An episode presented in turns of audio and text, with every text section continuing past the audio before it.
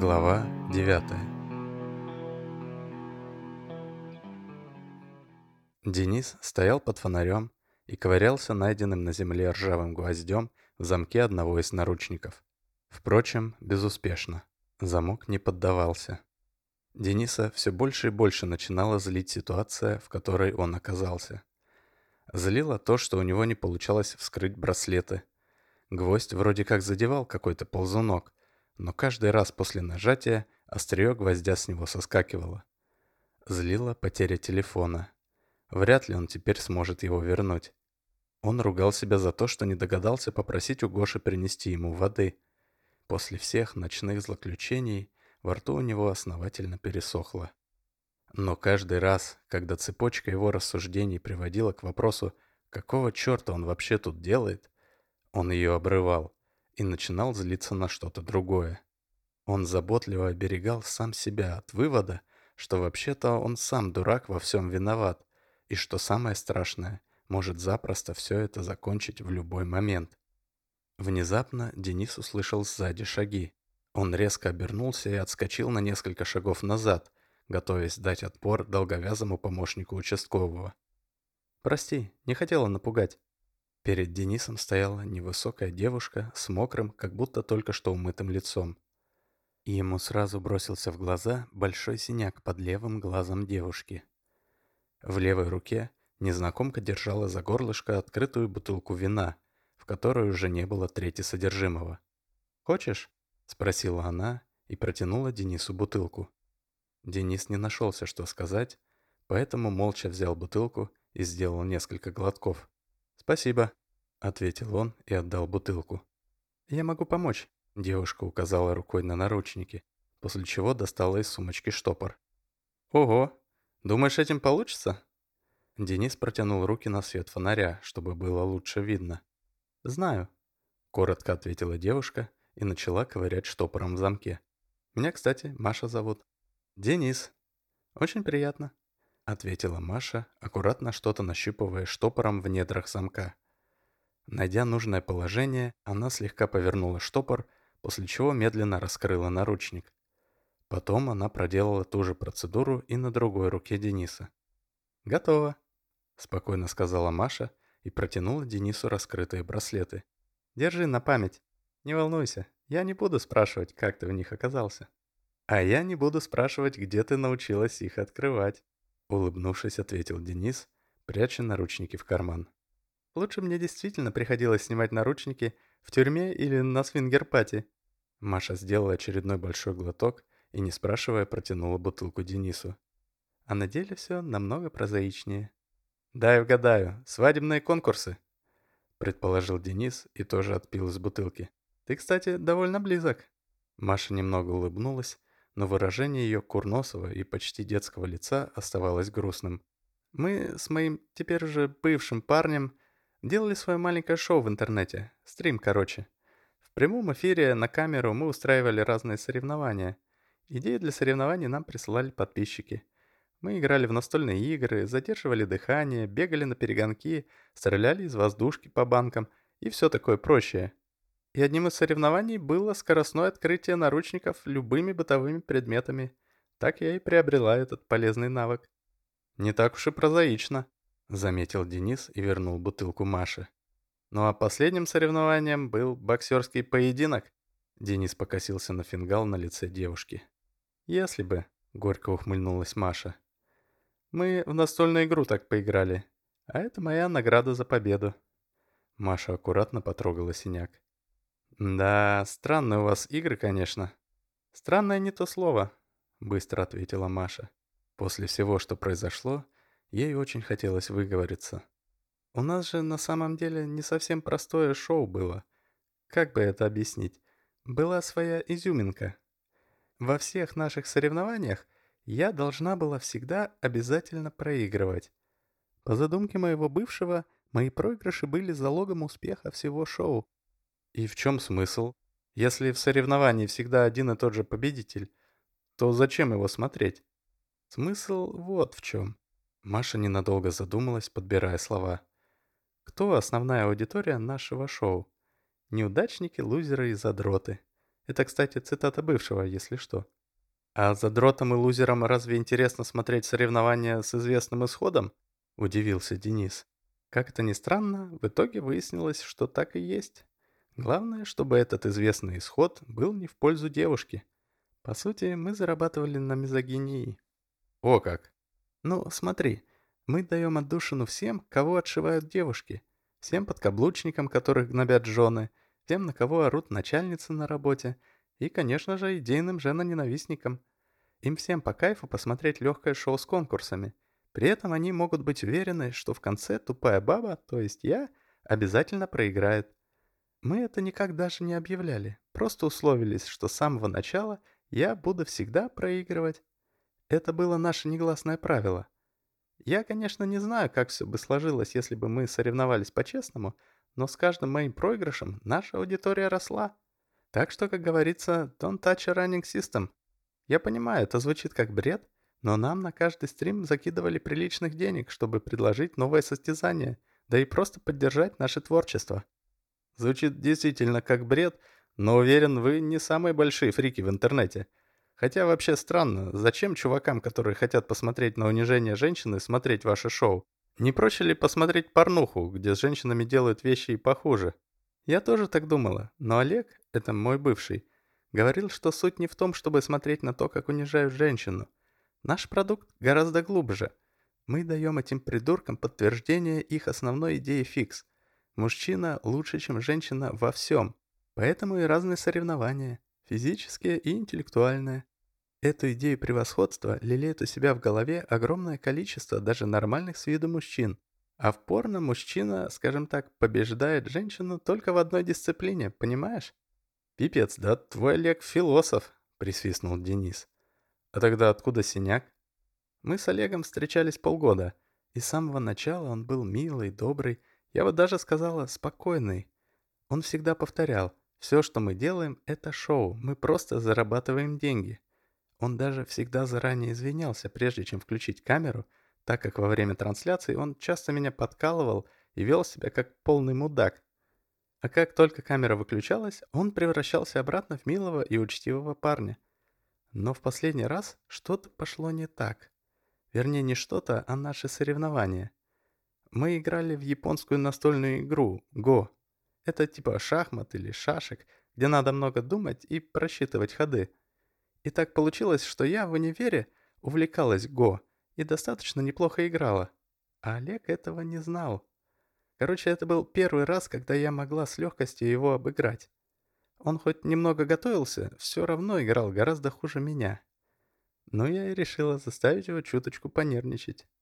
Я даже не планировала выигрывать, я просто хотела сначала набрать преимущество, а потом дать ему отыграться, подстроив его камбэк но до камбэка мы не доиграли.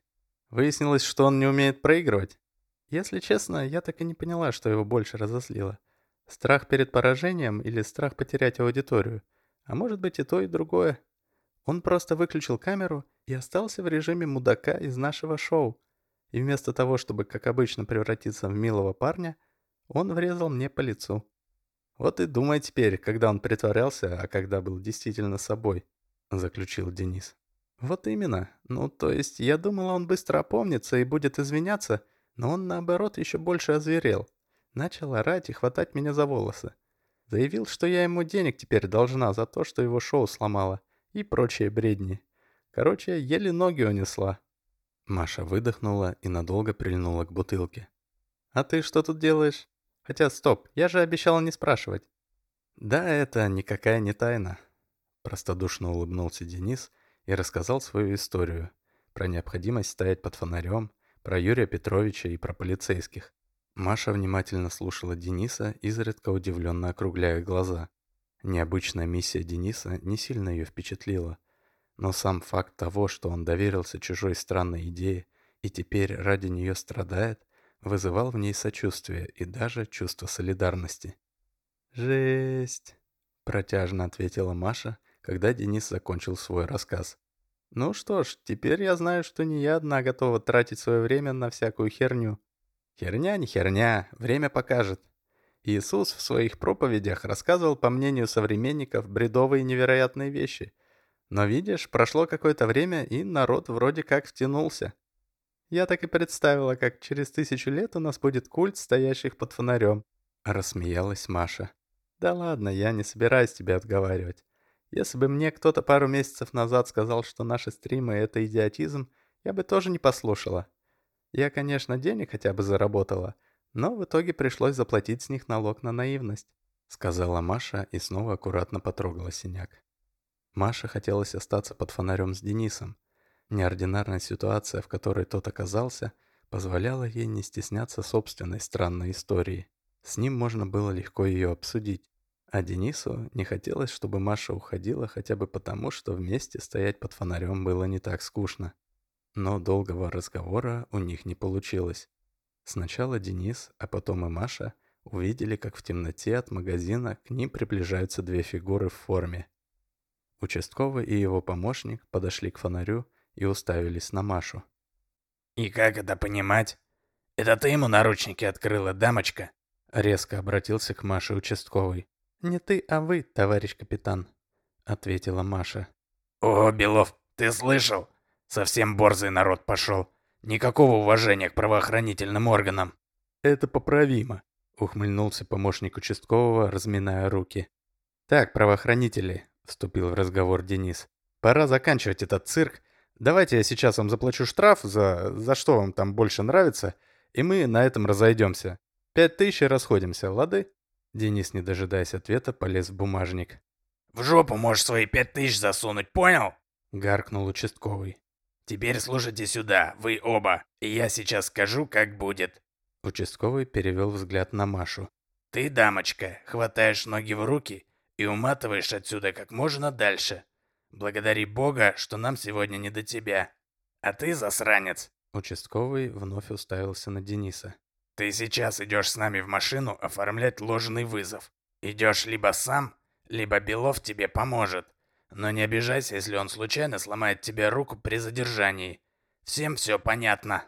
В этот момент Маша вновь надолго прильнула к бутылке, допивая оставшееся вино.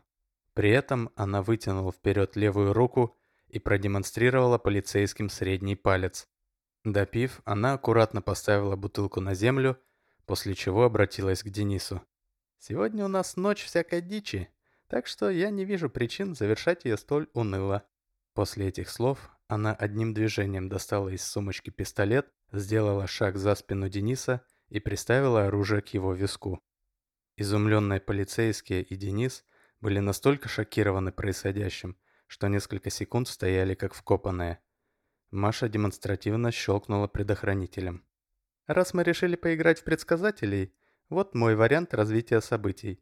Вы, оба два, Сейчас разворачиваетесь на 180 градусов и сваливаете в ту дыру, из которой вылезли. Иначе я прострелю этому бедолаге голову. Первым пришел в себя участковый. Он почесал затылок и глубоко вздохнул. «Ох, ебать колотить, дамочка! Ты хоть понимаешь, что ты сейчас делаешь?» Тихо и серьезно сказал он. «Это захват заложника.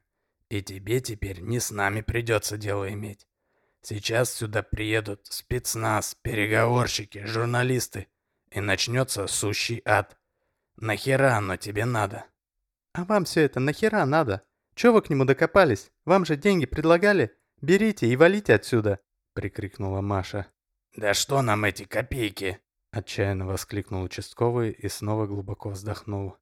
Он прокручивал в голове разные варианты выхода из ситуации, но в итоге не придумал ничего лучше, чем рассказать про Коап 100. Короче, не все так просто. Он сделал еще одну паузу, обдумывая, в каких деталях ему все рассказывать. И, наконец, решился. Как бы это вам объяснить? Мы с коллегами раз в четыре года играем в одну полицейскую игру. Коап 100 называется. Коап – это кодекс об административных правонарушениях. А 100 означает количество очков, которые нужно набрать, чтобы выиграть. Кодекс состоит из статей, которые описывают правонарушения. За оформление статьи участник игры получает количество очков, соответствующее номеру статьи. Побеждает тот, кто быстрее всех набирает 100 очков. Именно 100. если набираешь больше ста, получается перебор, и ты проигрываешь. Тот, кто выигрывает, получает внушительный денежный приз, а также почет и уважение коллег, разумеется. У нас на данный момент 81 очко, и насколько мне известно, я сейчас ближе всех к сотне. Осталось набрать 19 очков. То есть любая статья из 19 главы кодекса. Да, и важный момент. Чем более редкая и экзотическая статья, тем почетнее. Вот я и решил оформить на него довольно редкую статью 19.13. Подпункты мы не считаем. Это статья за вызов. Ему нужно было просто подписать протокол и заплатить штраф тысячу рублей, и все. Он бы пошел домой, а я выигрываю в Коап 100. «Ёбаный в рот, а чё сразу нельзя было сказать?» — заорал Денис. «Тебе не понять». Участковый достал сигарету и задумчиво закурил. «Мы же офицеры, при погонах. Офицерская честь — это серьезно. Все оформления должны быть настоящими». «Это мое-то оформление было настоящим». «А служивую смекалку никто не отменял».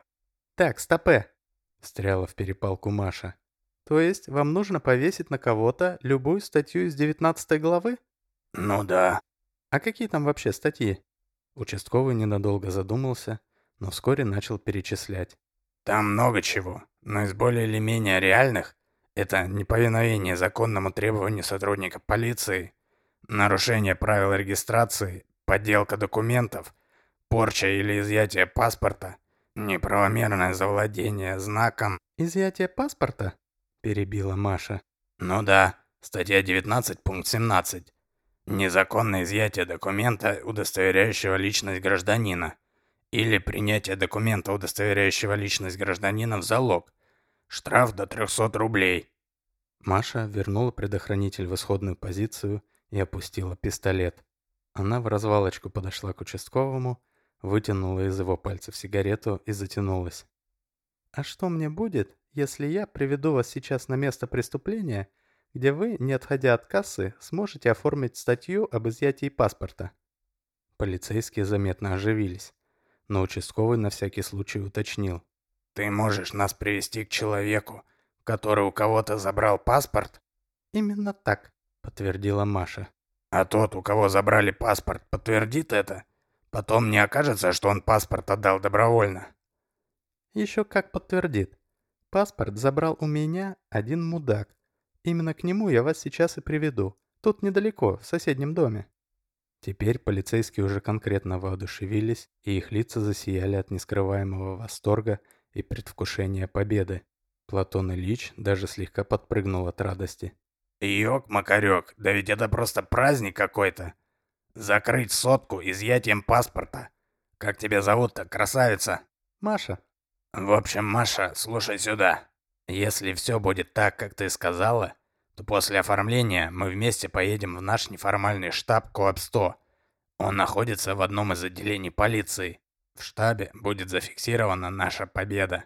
В том же отделении есть хранилище вещдоков, в котором хранится техника после обысков у оппозиционеров.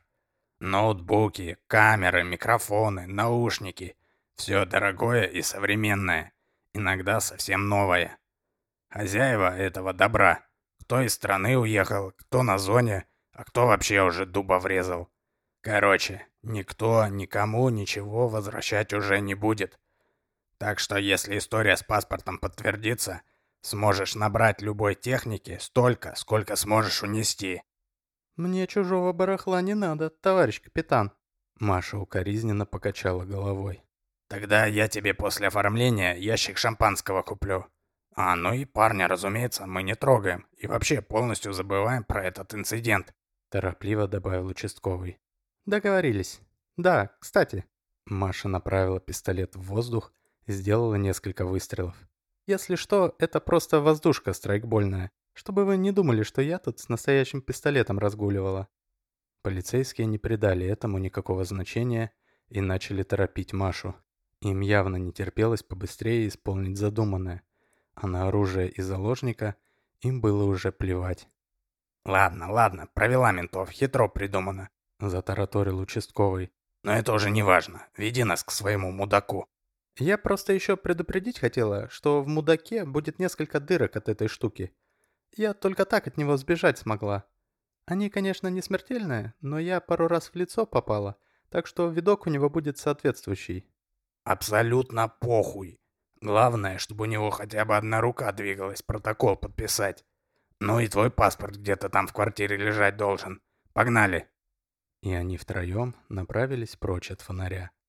Полицейские вовсе забыли про Дениса. Маша же обернулась и, улыбаясь, крикнула. «Приятно было познакомиться, Денис. Удачи тебе!» «Взаимно», — неуверенно ответил Денис. Он стоял под фонарем, наморщив лоб, и переваривал случившееся. Вдруг он ударил себя по карманам штанов и крикнул. «Стойте! Телефон верните!»